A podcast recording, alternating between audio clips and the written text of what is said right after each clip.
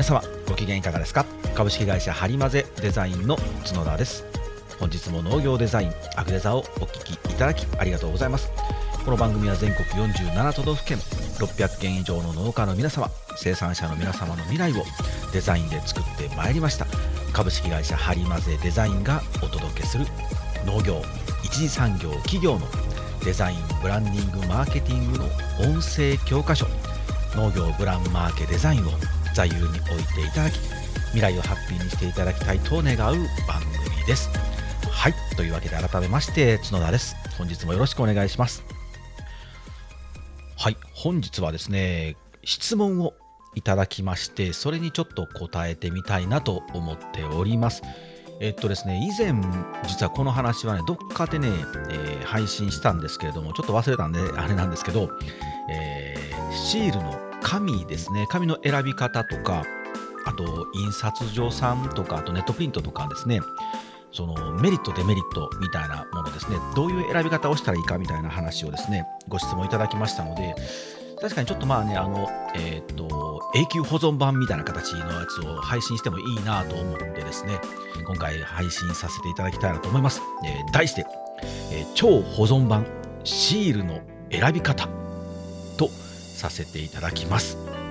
はい、早速なんですけれども、でせっかくね、その YouTube も始まりましたので、えー、紙質とかね、ちょっとね、こう映像で、画像でっていうか、絵でご紹介していきたいなと思うんですけれども、まあ、どこまでこの画面でね、この紙質がちょっと伝わるかってわからないんですけど、うちで実際使ってるこのシールの紙の見本帳をですね、あの YouTube の方は見ていただきながら、で、あのこのポッドキャストの方もね、なるべく音声で伝わるようにちゃんとあのお話ししますので、はい、よろしくお願いします。まずですね、紙をですね、選ぶときなんですけれども、あのー、一番大事なのは、えーと、用途で選ぶっていうことと、で見せたい世界観で選ぶというこの2点をね僕はいつも大事にしております。でまず用途で選ぶっていうのはもうあの読んで字のごとくどういう使い方をするかですよね。うんと例えばまあ普通にって誰ですけど常温ですね。常温で、使う場合、ボードの袋に無地の袋にペタペタとシールを貼って直売所とかスーパーの売り場に常温で販売する場合の紙質。でまたはこう、えー、とチルドとかね冷蔵常温冷蔵常温みたいな形になるとちょっとこう汗をかきますよね。あの雫梅雨がつくというか。でそれまあ僕らあの業界的には汗かく汗かくって言うんですけど汗をかいてしまうような商品であればちょっと紙質をね気をつけてあげないとあの水でふやけてしまうんですね。でさらにこう冷凍とかねあの冷凍もののアイスクリームとか、うん、それこそあの紙質の名前でこの紙の名前で冷凍ハム用ってのあるんですけれどもそれ冷凍する時の商品に貼るシールはどんな紙質とかもっと言うとこの海苔の粘着の強度とかですね選ぶようにしております。うん、そのそのそういう形でこうつどつどその用途用途に合わせて紙とかですね粘着力を選んでいくんですけれども。で見せたい世界観で選ぶっていうのは、うん、例えばこうあのまあ無農薬で、ね、農薬使わずやってますよっていう方はアピールしたいんですけれどもそういったパッケージのシールをねあの作った時にやっぱ書けないんですよね。あの無農薬ですとは書けない、書け書きにくいんですよね。なのであの書けないのであればそれをこうあの書かずに伝えるようにニュアンスで伝えるみたいな形にすると例えばそのクラフト紙っていうのもあるんですけどそういうクラフトの紙を選んでおくとそういうちょっとねオーガニック感みたいなのが出るんですね実際そのクラフト紙っていうのはですね皆さんえっ、ー、と茶封筒茶色の封筒あるじゃないですかああいうのとかあと段ボールの雰囲気を思い浮かべていただいたら YouTube の方はね、実際これ紙見てもらえますか？これクラフト紙なんですね。茶色でしょ。ちょっとこう、あの、茶色のこう、なんていうか、なんという、こう、佇まいがいいと言いますか、あの、よいしょ、グラフと普通の力セパって書いてあるんですけどね。これですね。はい。で、こういうのを選んでおくと、あの、なんかオーガニックな手作り感というか、なんかぬくもりみたいなのが感じられるので、そういうのを使いたい、使いたいなとで使ったりするんですけど、気をつけなきゃいけないのはその用途ですね。だからといってクラフトはいいなって思っただからといってその水ですね汗をかくようなものの商品にこのクラフト紙を貼ってしまうと結構ねこの紙がね溶けやすいんですよあのくちゃくちゃになりやすいのでちょっとオーガニック感出したいけれどもうん今回は無理かなみたいなこう選び方をしていくんですね。なのでこう用途で選びながらも世界観でも選ぶ。で世界観で選びながらでも用途を考えて選ぶ。あの例えば和紙を選ぶとかね。和紙を選ぶんですけど和紙を選んでしまうと金額も上がりますし本当にそれが必要かなみたいなところをねこう考えながらねこんな和紙このちょっと金とか銀とかがこうあしらわれた練り込まれたこういう和紙とかもあったりもするんですよ。こうシールなんですけど、うん、ただまあ和紙とかもねあのめちゃくちゃこう高級感が出たりとか、ね、ご年配の方の受けはいいんですけれどもやっぱりご年配の方の受けがいいということはちょっと若者から離れていくのであの、ね、30代40代の方に買ってもらいたいなっていうような商品であればちょっとこの和紙を避けるとか、和紙を避けながらも和紙の雰囲気を作りたいなって時はその、和紙の中でもあの和紙っぽいけどけれどもあのちょっと新しさもあるみたいなやつもあったりするんですよ。そういうのをねこうチョイスしていって選んでいくと例えばですねこういうね和紙クレープっていうのがあるんですけどこれちょっと画面で見れるかな。縦にねしわしわの線が入っているんですよ。ちょっとピントが合わないかな、うん、通の和紙っぽいんですあの和紙っぽくなくてですねちょっとこうしわしわの縦線が入っていて和紙のこう手の手触りとか和紙なんですけどあのいろんなこう柄がね練り込まれた和紙ではないという形ですね。雲龍とかとはまた違う感じなんですけどそういうのをま選んでいくとかやっぱ用途で。で、まあ、で繰り返しすごいですけれどもただこれ今回汗かく商品なのやなんだよねみたいになると和紙も使いにくい。あの先ほどのクラフトと一緒でくしゃくちゃになってしまうのでだったらしょうがないな。和紙のテクスチャーをデータ上でね作って貼り付けて和紙っぽく見せてで水に耐えられるようなアートタックとかキャストコートっていう紙質を選んでおくとかね。そういう形であのうまく着地させていったりするんですけれどもなのでねこの紙質を選ぶときに皆さん本当に考えていただきたいのはまずはあの用途ですね、うん、どんな時にどんなところで使うのかでもう結構ねギュッと限定されます。でその中から見せたい世界観この世界観を伝えたいのはこれだなっていうふうにチョイスしていってもらえたら結構ね世界観から入ってしまうとあこれめちゃくちゃええやんけってなるんですけどあのちょっと使えないな、まあ、金額的な話もそうですけどちょっと使えないなみたいになってしまうのでまずは用途から入っていただいたら、そうですね。他にもねこう金のホイールとかあるんですよ。で金のホイールもね、うん、大きく分けてですけど大きく分けて2種類あってですね。よいしょ。YouTube の方見えますかね。金今これ2枚見えてると思うんですけどちょっと上のよいしょ。上ですね。上段にあるものがマットなんですよね。ツヤがない。で下にある下段にあるものがこうキラキラしてるでしょ。これ上がツヤ消しって言って下がツヤ金っていう金なんですね。ツヤツヤピカピカしてる。でこれどちらを選ぶかにもよってこれもねやっぱりあの見せたい世界観が変わります。あもうこれはね両方ともあの強度紙の強さ的にはもう変わらないのでどちら選んでもらっても用途的には問題ないんですけど今度世界観ですね。世界観を出したい時にこどちらを選ぶか、えー、ポッドキャストの方はですね一つはマット。あの本当にこう全然光ってない金しとした感じですね。マットな金。もう一つは、もうピッカピカの金。本当いわゆるキンキラ金っていう感じですね。2つ今僕ちょっと持って喋ってるんですけどこれどちらを選ぶかというと例えばね高級感めっちゃ出したいなと。結構今回高級感いるぞ。みたいな時はこのマットな金をね選んでおいてもらった方がいいです。このツヤツヤしたピカピカの金をね選びたくなるんですけどこれピカピカすればするほどあの安っぽいです。なんか幼稚。チープな感じがしますね。なのでちょっと今回ぐっと大人っぽくて高級感出したいなって時はこのマットな金とかを選んでもらう方が、うん、佇まいは良かったりします。はい。でね、僕もう一つ、その、あまりこのツヤ金を使わない、僕ほんとこのツヤツヤしたのあんまり使わないんですけど、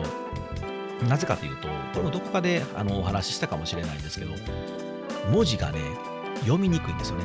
で載せたデザインがね見、見えにくい、見にくい。なぜかというと、こう、YouTube の方、キラキラしてるでしょ？めっちゃ光ってるでしょ？こんなキラキラキラキラ光るんですよ。売り場であのライトが当たってどんな風に光ってるかっていうのはちょっと予測できないんですよね。こう全売り場把握するの無理なので。そうするとね、あのせっかくこう金を使ってでいいデザインをしてあの商品名も書いてキャッチコピーも書いてるのにこうピカピカしすぎて読めないみたいなね。まあ、まあ、あのデメリットだけじゃなくてメリットもあるんですよ。メリットもあってピカッと光るのであれなんだろうってこう目についたりはします。で目についてもらって手に取ってもらって呼んでもらうっていう効果もあるかもしれないんですけどうんでもキラキラ光ってるものって別に金のシールだけじゃないですよね、売り場。ね、あの直売所もそうですけど、スーパーとかは特にそうですけど、もう何もかもがカラフルでピカピカしてるでしょ。あんな中で、このキンキラキンがちょっと小さい金のシールがピカッと光ったぐらいではね、あんまり目に入らないんですよね。それよりも、最初からこう、あのちゃんとした文字が読めるとか、ロゴが見えるとかっていう方があの効果があるかなと、僕はですけど、僕は考えるので、まあ、なるべくこうツヤ、まあ、ツヤなしですね、ツヤなしのこのツヤ消しというやつを使ってますね。あこピカピカしたやつも使う使うとあの時あるんですよ。結構使うんですけど、あのメダメダルとかね、あのなんでしょうこう今回ちょっとなんとかなんなんとかなんとかで賞を取りました。金の賞を取ったので、その金の賞を取ったよっていうこう金メダルみたいなシールを作ってほしいとかね、そういう効果を出したいんだって時はね、このね、ツヤ金を使った方があの金属感が出るので、ああ、なんかメダル取ったなみたいになりますので、あえて選んだりしますし、こんなんそんなんだってね、金って書いてる文字、別に読めようか読まないが、あなんかあのゴールドメダル、金メダルなんだなって分かればいいので、それはこうしあの内容を読ませるというよりは、存在感を出すという用途の選び方、用途っていうか、そのそういう世界観の選び方ですね。はい。あとですね、えっと、もう一つダブルでご質問いただいたのは、その印刷所さんですね。印刷所さんに頼む方がいいのか、ああいうラクスルとか、ああいうね、ネットプリントみたいなところに頼む方がいいのか、これどちらがいいんですか？と。で、まあ、どちら、ね、両方ともこうメリット、デメリットは何があるのかみたいなことを教えてほしいっていうご質問いただいたんですけど、えー、印刷所さんの大きな大きなメリットは、あの相談できます。今のよ今みたいに用途とか見せたい世界観を伝えて営業さんとね一緒に相談できるんですよ。じゃあ営業さんがあじゃあそれならこんな紙質ありますよと。例えばそのオーガニック感をねちょっと出したいんですよ。で無農薬なんですけどジャス取ってないので無農薬かけないのでなんかそういうオーガニック感が出るようなあの雰囲気のシールにしたいなってなった時にあじゃあ、なるほど、クラフト紙使ってみますか？とか、ね、あでも、でもそれちょっと汗かくでしょ？って汗かくときはちょっとクラフトまずいので、一応こう、あのー、マットなね、紙を選んでおいて、クラフトのテクスチャー貼ってみますか？みたいなね、こう相談ができるっていうのが、えー、印刷所さんの一番大きな大きなメリットですね。で、印刷所さんのデメリットはやっぱりあのロットですね。大ロットになってしまいます。これはもうしょうがないですね。100枚とかっていうと、あのどう考えてももうあのスケールメリットがないっていうか、もうコストがしんどいです。単価がもうびっくりすると思います。う、ちも4センチのシールをだいたい1色で吸っていただくと、2万4、5千円の金額なんですね。で、これはもう5000枚であろうが2万4千円。例えば2万4千円だったら2万4千円。100枚であろうが2万4千円なんですね。やっぱりだからそうすると100枚で吸っちゃうと1枚240円もしてしまうので、これ結構しんどいですけど、これがどうしてもこうあの印刷所さんにお世話になってしまうとこうこういう感じですかね、うん。もうこれはもうしょうがないんですよね。はい、ただ本当にあのじあのご相談相談もできますしあの自分で全く気づいてなかった間違いとかもあの指摘してくれるんですよ。この間もその、えー、っとお話ししましたけど以前吸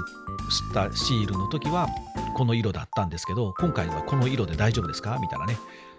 おあの声かけいただいてあ大丈夫です。これは今回こういう意味で色を変えてるんですよとかって話もちゃんと毎回してるんですよ僕。はいできるのでそれはありがたいんですけどこれがネットプリントではできないですね。もうあの完全に完全データっていうものをこちらから出してでも向こうで吸ってくれるだけ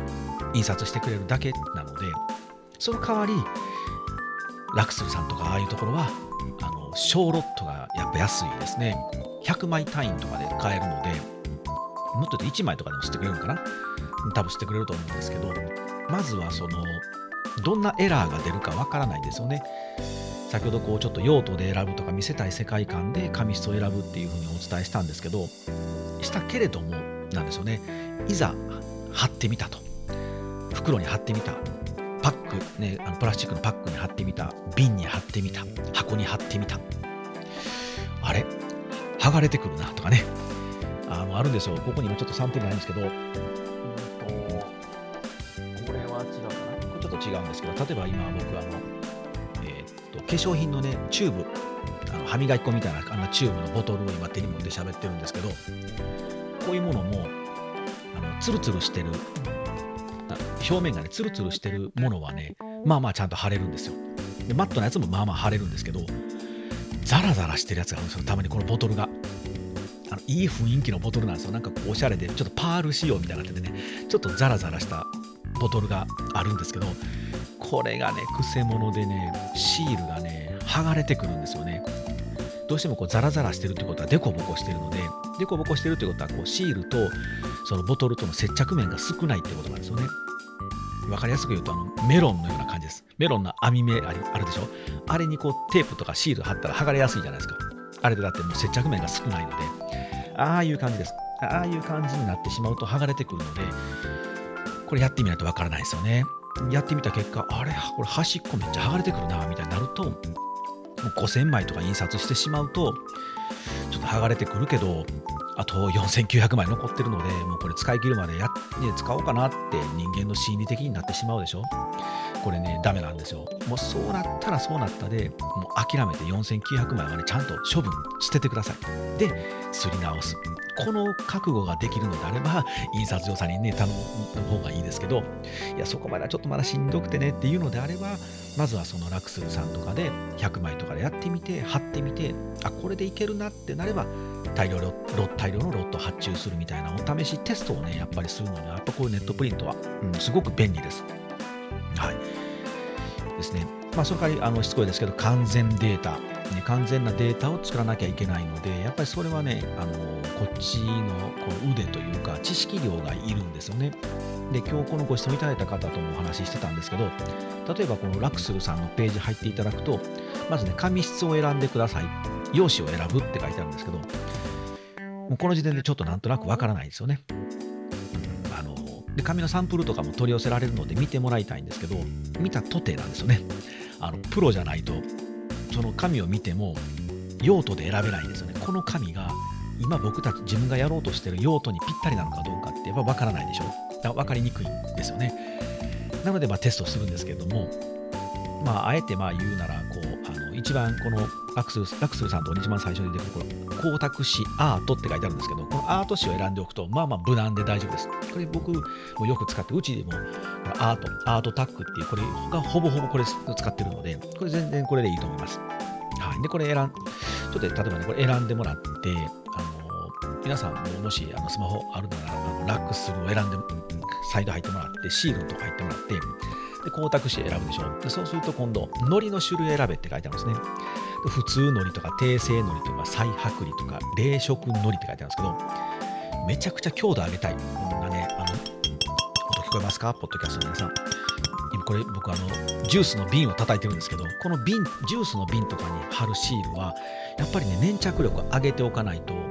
あの冷蔵庫に入れてまた出してきてちょっとコップについでまたこれを残りは明日飲もうって思った冷蔵庫に直したりするでしょ？常温と冷蔵常温冷蔵を繰り返すのでやっぱり、普通の海苔の強度じゃね剥がれやすくなるんですよ。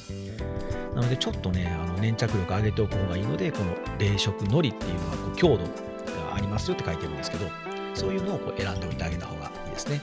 はい。まああの普通にあの貼る袋に貼るとかっていう箱に貼るとかっていうものであればもう普通のりで十分です。で今回ご依頼というかあのご質問いただいた方はお茶屋さんなんですね。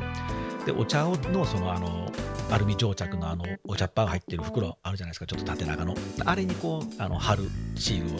こう考えられてるみたいなのでああいうものに貼る場合は普通のりで大丈夫です。若干ちょっとこうあのお茶のあの袋和紙仕様みたいになってるとちょっと和紙がねザラザラしてるんでちょっとね強度が落ちると思うんですけどもうでもそれはでもあの程度であればね普通のりで十分かなと、まあ、それもね一回テストでやってみてもらった方が。でラクスルさんの場合はこの後にねラミネート加工っていう項目があるんでこれもね分かりにくいっていうふうにご質問いただいたんですよ。でこのラミ加工ラミネートの加工をした方がいいのかしない方がいいのかみたいな。ラミ加工するとね、めちゃくちゃコスト上が上がるんですよ。で、いつ必要なのかっていうと、あのそんなに必要なシーンはないです。もうだからラミなしで十分です。あのラミネートってあの PP、ポリプロピレンですね、えっと、プラスチックの透明のフィルムを、えー、紙、まずシールの紙、皆さんご想像くださいね。で、その紙に、えーと、印刷をしますと。デザインを印刷しました。でそれが剥がれてこないようにとか、強度を上げるため、まあ、あの防御防御力を上げるために、1枚透明のフィルムを上から貼るんですよね。そうすると印刷したものが、あの印刷が、えー、削れたりとか消えたりしませんよみたいな感じなんですけど、アートタック、このアートに普通に印刷をしたらね、あの基本大丈夫です。全然問題ないです。インクのすれ防止と強打って書いてるんですけど、まあ、僕もしかしたらね、あの僕のところであのお願いしている印刷所さんとかは品質がめちゃくちゃいいので、もうそこんなラミネートなんかしなくても絶対大丈夫なんですけど、ちょっとラクスルさんの場合は僕使ったことないので、もしかしたらそのインクハゲが結構あるのかもしれません。そういう場合はね、ラミしといてもらった方がいいんですけど、まあ、それも兼ねて1枚、1回ね、100枚か10枚ぐらい頼んでもらってテストした方がいいと思うんですけど、普通はですよ、普通はあのラミなんかする必要ないです。じゃあ、ラミネート加工って何が必要なのかっていうとですね、ちょうど今この本当にあのボトルを今僕、幸せの星の香りというブランドのこう化粧品のボトルさせていただいたんですけど、えっとですね、この葉っぱのこのシール、皆さん、え、YouTube の方はご覧いただいてますかね。緑のね、葉っぱのシールを作ったんですよ。でその緑のシールの葉あの葉っぱのシールのに、あの金、金ですね、金箔って言って金の箔、金箔をですね、キュッと押してるんですよね。だから、あの緑の印刷の上に金の箔のハンコをポンと押してる感じなんですよ。これはね、普通に印刷して、普通に使ってる分はね、そんなにこの金箔って剥がれ落ちてこないんですけど、この化粧品の場合はね、オイルを使ってるんですよね。オイルを使うとね、この金箔がね、剥がれやすいんですよね。金の箔が。本当金箔、アルミホイル、アルミホイルだから金金箔ですね。金箔がこう浮いてくるんですよね。浮いてきてしまう、オイルがこう金箔と紙の間にそうそうと入っていってしまうので、浮いてきて、その金箔がね、剥がれてね、最終金の箔がなくなってしまうんですよ。これを防ぐために、こういうことを防ぐために、上からラミ加工してるのがこの、よいしょ、幸せの星の代わりというこのブランドのこのシールですね。これだからちょっとピカピカ、これ葉っぱピカピカしてると思うんですけど、葉っぱのシール。これ PP 加工してるからですね。上からラミネート貼ってるからなんですけど、これをしておくと、この金の箔っていうのはどれだけ触っても、あと爪でガチャガチャガチャってやっても削れないです。で、このナヤファームさんところのね、あのみかんジュースもこれシールの金箔を、キラキラの金箔をしてるんですけど、これも実はね、ピカピカしていないんですけど、この金箔がやっぱり剥がれてこないように、実はラミネート加工してるんですよ。これがあのこのラクスルさんのとこで言うと、マットラミネートってやつですね。フィルムを1枚貼るんですけど、そのフィルムが実はマット加工しているので、ピカピカしない、高級感があるって感じですね。で、このエビーさんって言うんですけど、このエビーさんのところの幸せの星の香り、この葉っぱのやつは、この光沢ラミネート、とラクスルさんでいうところのこの光沢ラミネートってやつですね。だから両方ともこうラミ加工をしてるんですけど、仕上がりが違うので、ちょっとこういうね、金箔をしたりとか、なんか特殊な加工をしたりとか、で、やっぱりインクがどうしてもインクが剥がれ落ちてくるのよとか、劣化が激しいのよっていう場合は、このラミネート加工する方がいいですね。でその時にピカピカしたラミネート、フィルムを貼るのか、マットな、しっとりした、落ち着いた、ピカピカしていないやつですね。ピカピカしていないフィルムを貼るのかっていうここで選べるようになってるみたいです。ただ、このラミネート貼ると金額跳ね上がりますね。高いんで、よっぽどのことじゃないと貼らなくても大丈夫ですよ。うん、特にあの、なんて言うんでしょう。あのボードの袋に貼るシールを作りたいんだみたいなことであれば、まあ、あくまでそれはもう消耗品に近いので、その、一回貼った袋を何年も置いてるわけじゃないじゃないですか。大体もうね、貼って出荷したらその日に買ってもらって、その日にね、食べてもらったらもうその袋もシールも大体処分されて捨てられてしまうので、そういうものにね、ラミ加工する必要ないんですよね。こういうあのエリーさんとか、このあの化粧品の場合は、これなんかこう詰め替えボトルとかもあるんですよ。でこれ詰め替えたら中身詰め替えてこれはこれは詰め替えないかな。これは詰め替えないんですけどそれ詰め替えたり使って長い間使うよとか、うん、やっぱ冷蔵とかチルと冷凍冷冷蔵常温冷蔵常温みたいな繰り返し使うよみたいな用途ですね。そういうどういうシーンで使うかみたいなことを考えた時にあ今回ちょっとラミラミやっといた方がいいかもしれないですよみたいなことを考えていくという感じですかね。はい。はい。というわけでですねこのまあラクスルさんのこの話を永遠にしててもしょうがないのでまあこれぐらいにしときますね。ということでですね、まあ、紙の選び方、えー、ともう一度振り返りますけれども、まずは用途で選んでください。どういうところで使うのか、何に使うのかですね、瓶に使うのか、袋に貼るのか、段ボールに貼るのか、でさらにそれが常温だけなのなのか、冷蔵に入れたり、冷凍庫に入れたりとかって、その汗をかきやすいのかとかね、もっと言うと外で使うのか、室内で使うのかによってもこの強度って変わるので、そういうところでどこに使うのかっていうところをまず考えてみてください。1つ目。で、2つ目が見せたい世界観で選ぶ。こういうふうに見せたいんだよ。このこの今回の商品はこういうふうに伝えたいので、この紙質なんですと。ちょっと今回は安っぽいかもしれんけど、ピカピカしたアートはちょっと嫌なんで、あえてこう上質紙を選んでみるとかね、コピー用紙に近いのが上質紙ってやつなんですけど、ちょっとそういうちょっと今回はそっち選んでみようかなとか、もし予算が出るんだったらもう和紙に振ってみようとかね、そういう選び方をしてみるって感じですかね。で、あと印刷所さんですね。印刷所。印刷所さんのデメリット、メリットは、うん、デメリットはまあ、あの大ロットになりますという感じなんですけども、メリットは大きいですよね。もう相談できる。一緒になって考えていただけるっていうのがもう本当ありがたいですし、えー、最後の防波堤になってくれるっていうのはありがたいので、やっぱり印刷所さんの見つけておくっていうのは結構大きいかもしれませんし、で、えーと、ネット販売の、ネット販売で、ネットプリントの、で、ネットプリントのメリット、デメリットは、えー、小ロットでできるけれども、全部の責任は自分なので、ディレクションをしっかりしないとダメって感じですね。まずはこういうサイトって必ずあの、えー、紙の見本帳、紙見本っていうのはあの取り寄せられると思うので、まずは絶対それは取り寄せで見てください。で、取り寄せたものを実際これから使いたいなってものにちょっと貼ってもらって様子を見てもらいたいです、そうするとあこれでいけるなってなればそれを使ってもらうみたいな感じですかね。はい。というわけでご質問いただいた内容にお答えしてみました。では YouTube の方これでさよなら。ポッドキャスト今から雑談に入ります。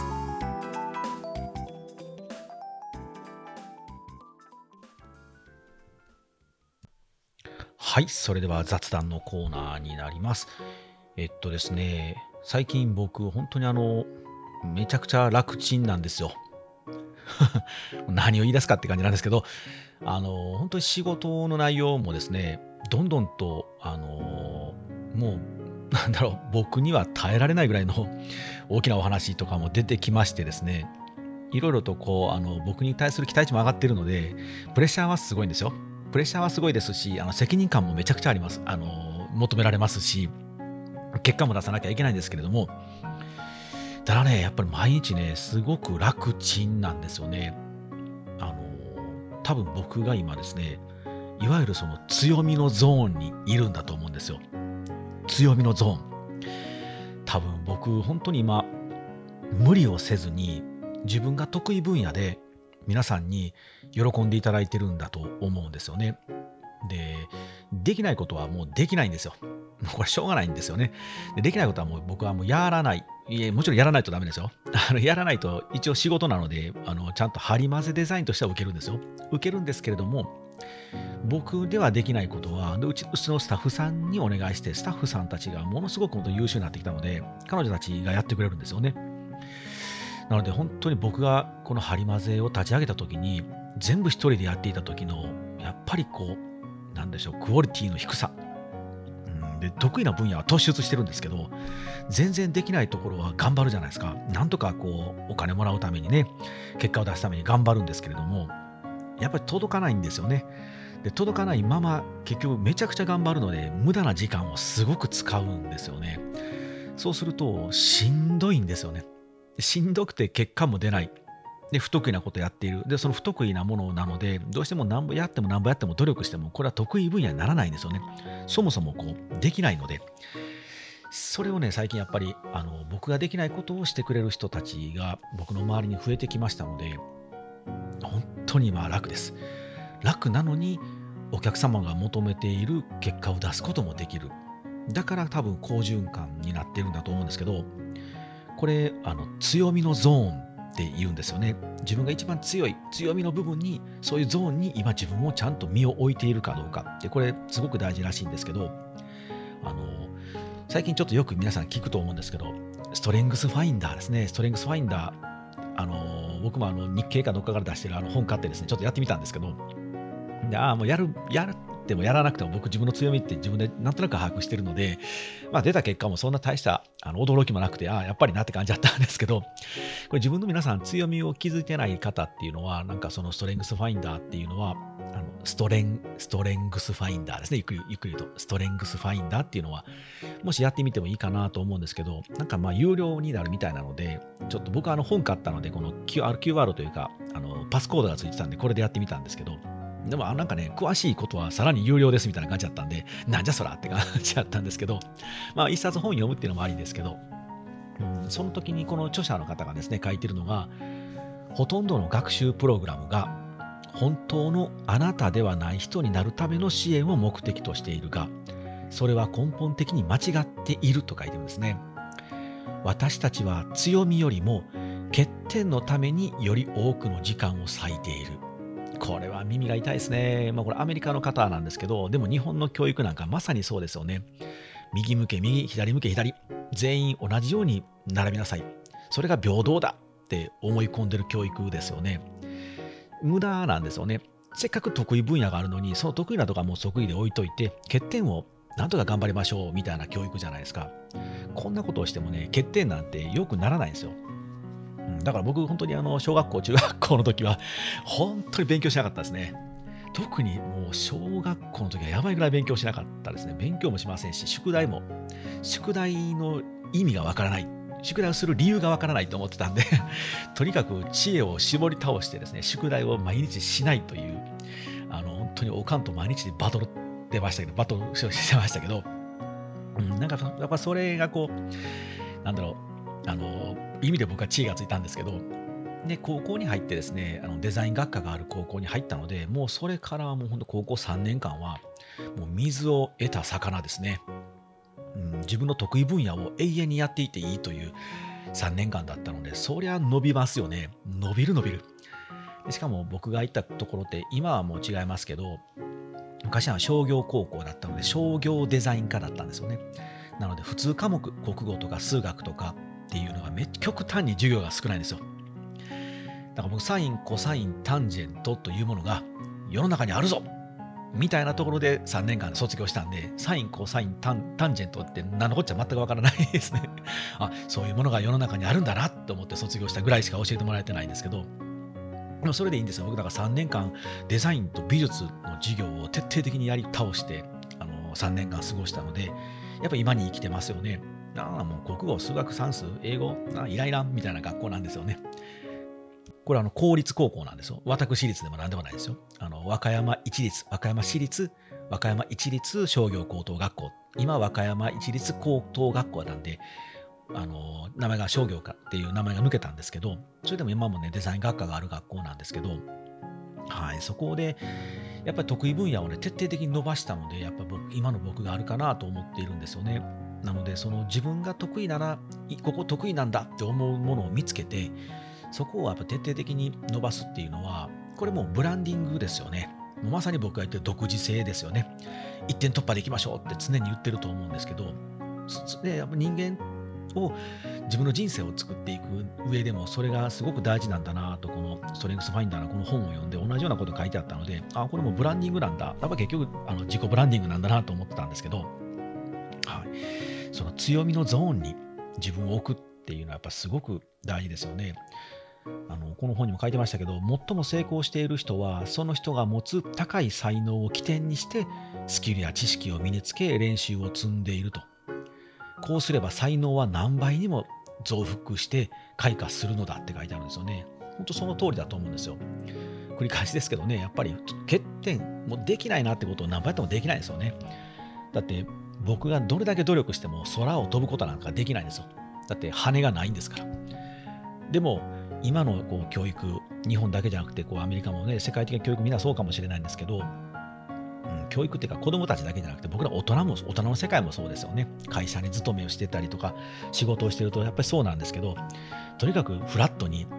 みんなと同じことをしましょうっていうのはやっぱ間違っててですね。羽がないので鳥のように飛ぶことなんかできないんですよ。だったら地面にしっかり立って何か違う自分の才能を持って速く走るとかねそういうことに力を集中する方がいいかなと思うので皆さんもぜひね自分の強みのゾーンを見つけていただいてその強みのゾーンの中でパワーをつけて増幅させていくという毎日送っていただけたらいいなと思ってちょっと簡単ですけどご紹介させていただきました。はい、ではまた次回お会いしましょう。さよなら。